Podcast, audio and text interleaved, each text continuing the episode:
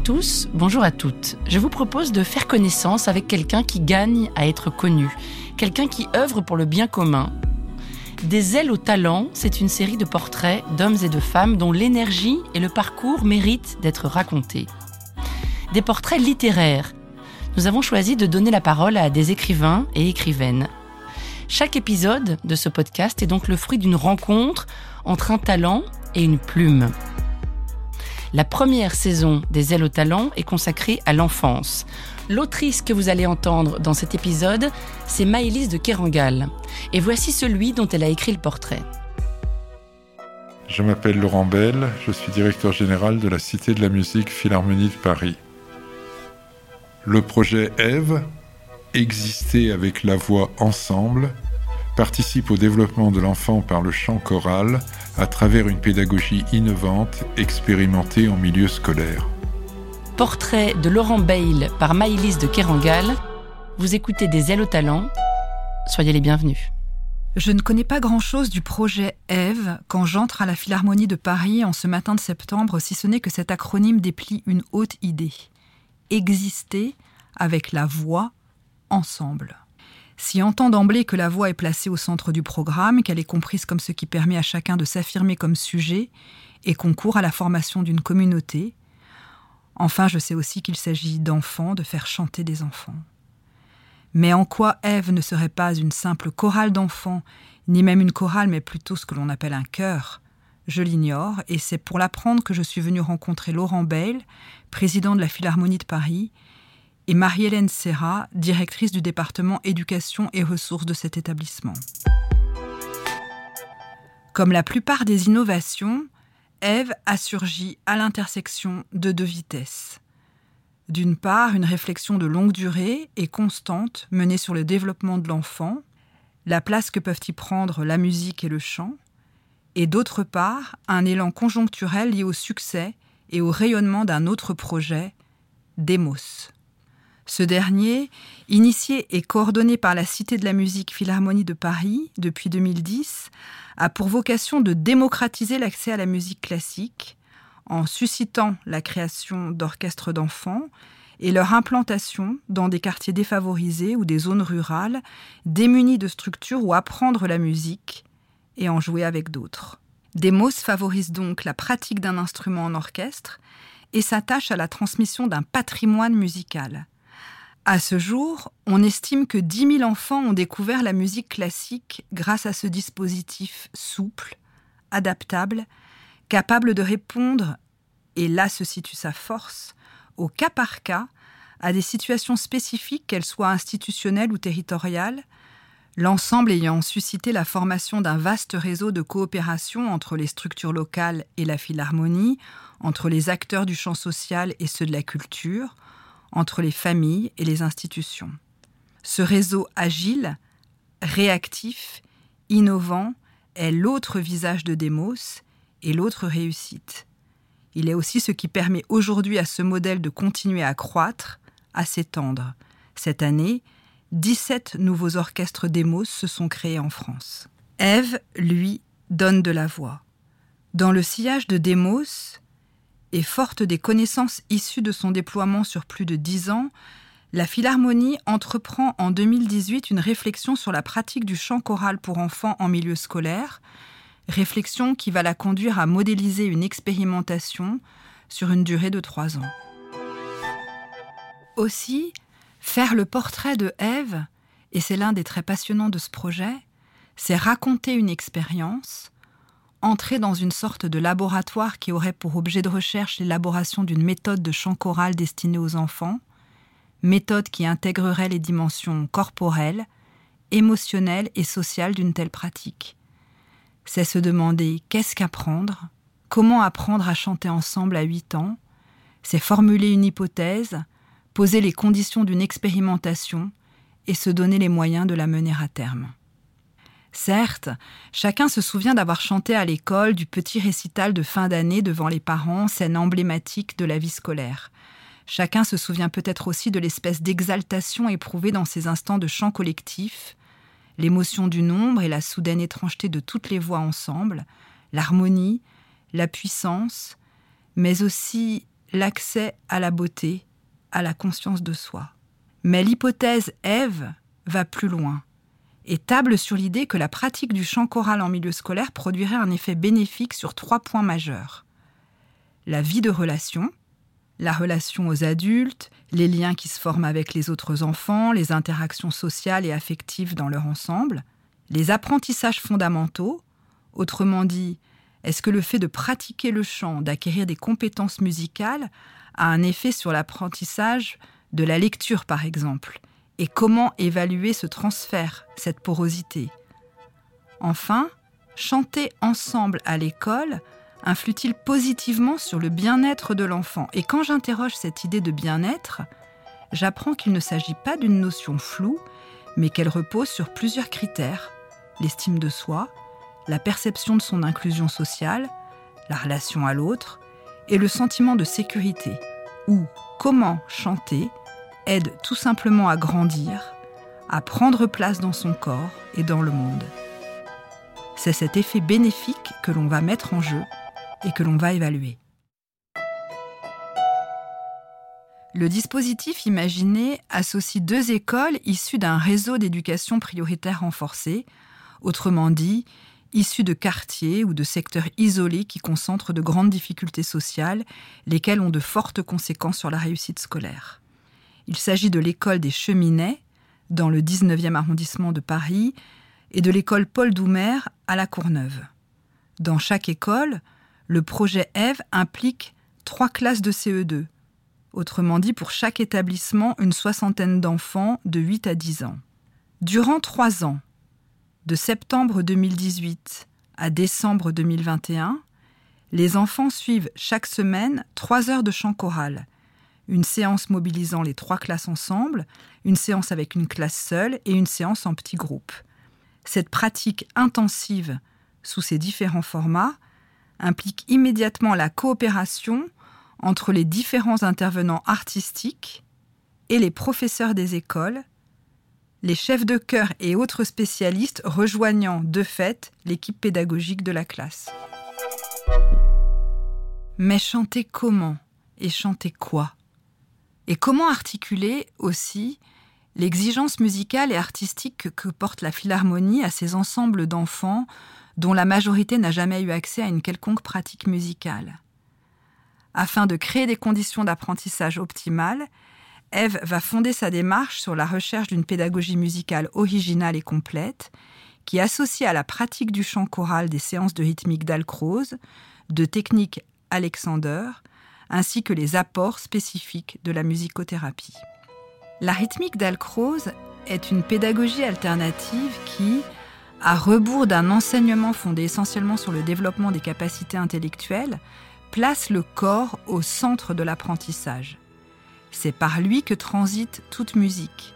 C'est lui qui l'éprouve, la ressent, la transmet. L'éveil à la musique, le développement de l'oreille musicale, se fondent dès lors sur l'expérience vécue par l'organisme en relation avec l'espace qui l'entoure.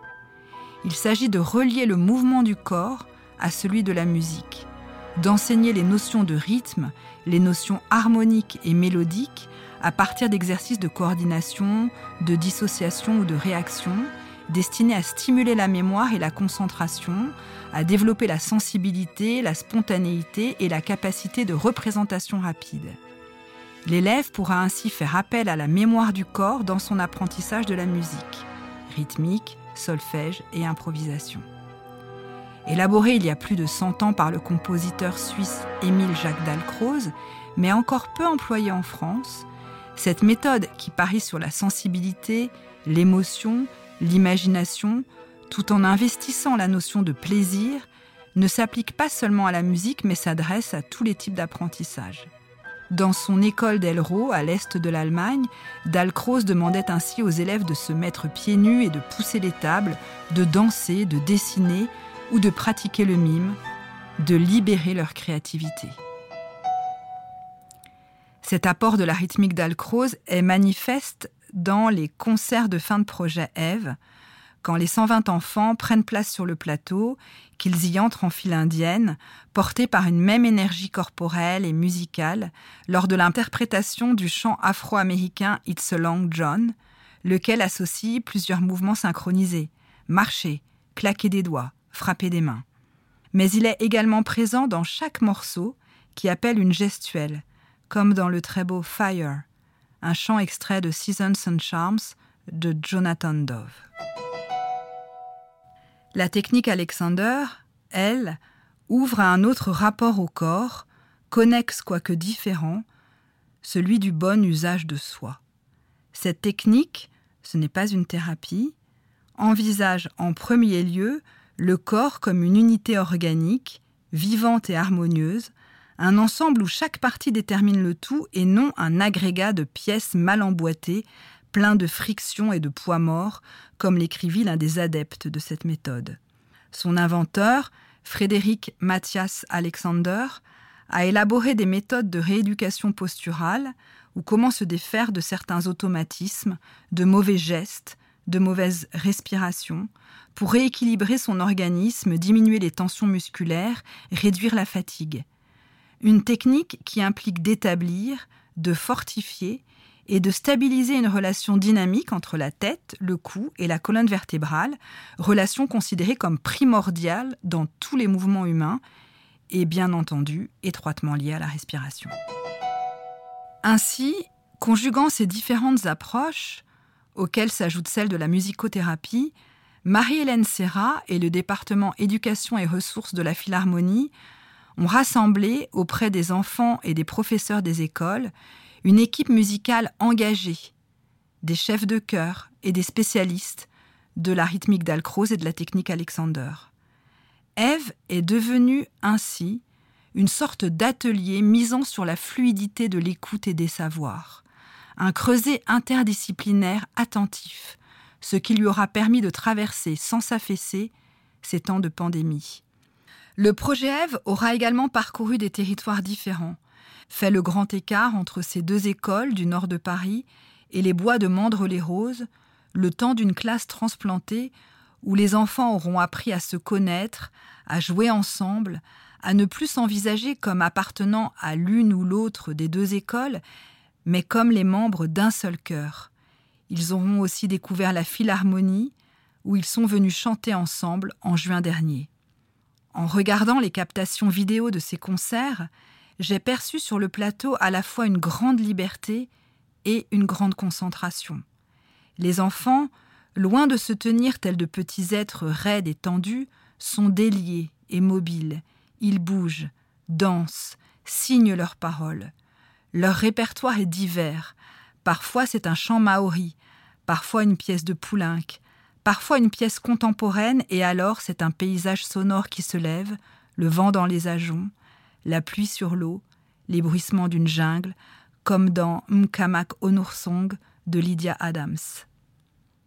La circulation des regards entre les enfants, entre eux et les chefs de chœur, l'écoute, l'attention, se tissent à cette impression de liberté, d'ouverture, et les sourires dans la reprise finale de Ray Ventura, Qu'est-ce qu'on attend pour être heureux?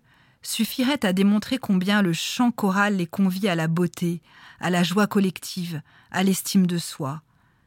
Et soudain, je repense à cette phrase du philosophe Jean-Louis Chrétien, qui fut aussi un professeur, engagé dans la transmission du sens.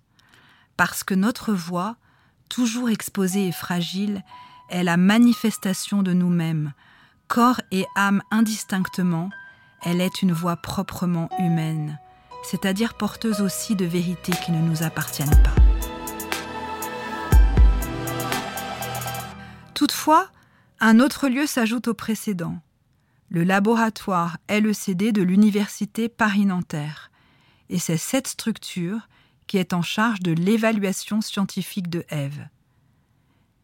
Créé en 1989, le laboratoire éthologie, cognition, développement étudie aussi bien le chant chez les oiseaux que la communication et les comportements sociaux chez les enfants et bébés humains. En cet endroit, on cherche à savoir, par exemple, pourquoi les humains ont développé des capacités musicales et comment la musique influence les interactions entre humains. J'ai interrogé l'une des scientifiques associées à Eve, Carla M., chercheuse en biologie de l'évolution, qui s'intéresse à la manière dont les espèces animales et végétales se sont adaptées à leur environnement, puis à travailler sur l'espèce humaine. En février 2019, soit six mois après le démarrage de Eve, elle a rallié l'équipe du projet avec pour mission de l'évaluer scientifiquement. Pour cela, une troisième école, également située dans un réseau REP, l'école Jean Massé d'Aubervilliers, a rejoint l'expérimentation. La classe de CE2, qui n'a pas bénéficié de trois heures hebdomadaires de chant choral, mais d'un parcours d'éducation artistique et culturelle, est devenue le groupe référent, le groupe contrôle de l'expérimentation. Trois fois par an, pendant trois ans, les chercheurs du LECD ont donc rencontré tous les enfants impliqués dans Eve. Pour mesurer l'influence du projet sur les interactions sociales, les enfants sont observés en binôme et participent à des jeux qui permettent de caractériser leur comportement selon trois critères le partage, l'entraide et la coopération. Sur les vidéos des séances, on a noté la fréquence des regards, des sourires, des paroles échangées, données qui sont comparées à celles des enfants du groupe contrôle. On étudie un possible transfert de l'apprentissage du chant choral sur celui de la lecture. D'autre part, la notion de bien-être est également mesurée selon divers exercices et questionnaires. Les données sont recueillies et analysées, projetées ensuite en graphiques, en statistiques, en modèles mathématiques. Le tout sera présenté en décembre 2021. Cette présence de la recherche scientifique est l'une des spécificités de Eve, exister avec la voix ensemble, et situe ce projet au carrefour des sciences appliquées et de la recherche fondamentale. À mes yeux, elle manifeste une passionnante démarche de vérité, de rigueur et d'exigence, au nom des enfants et au nom de la musique.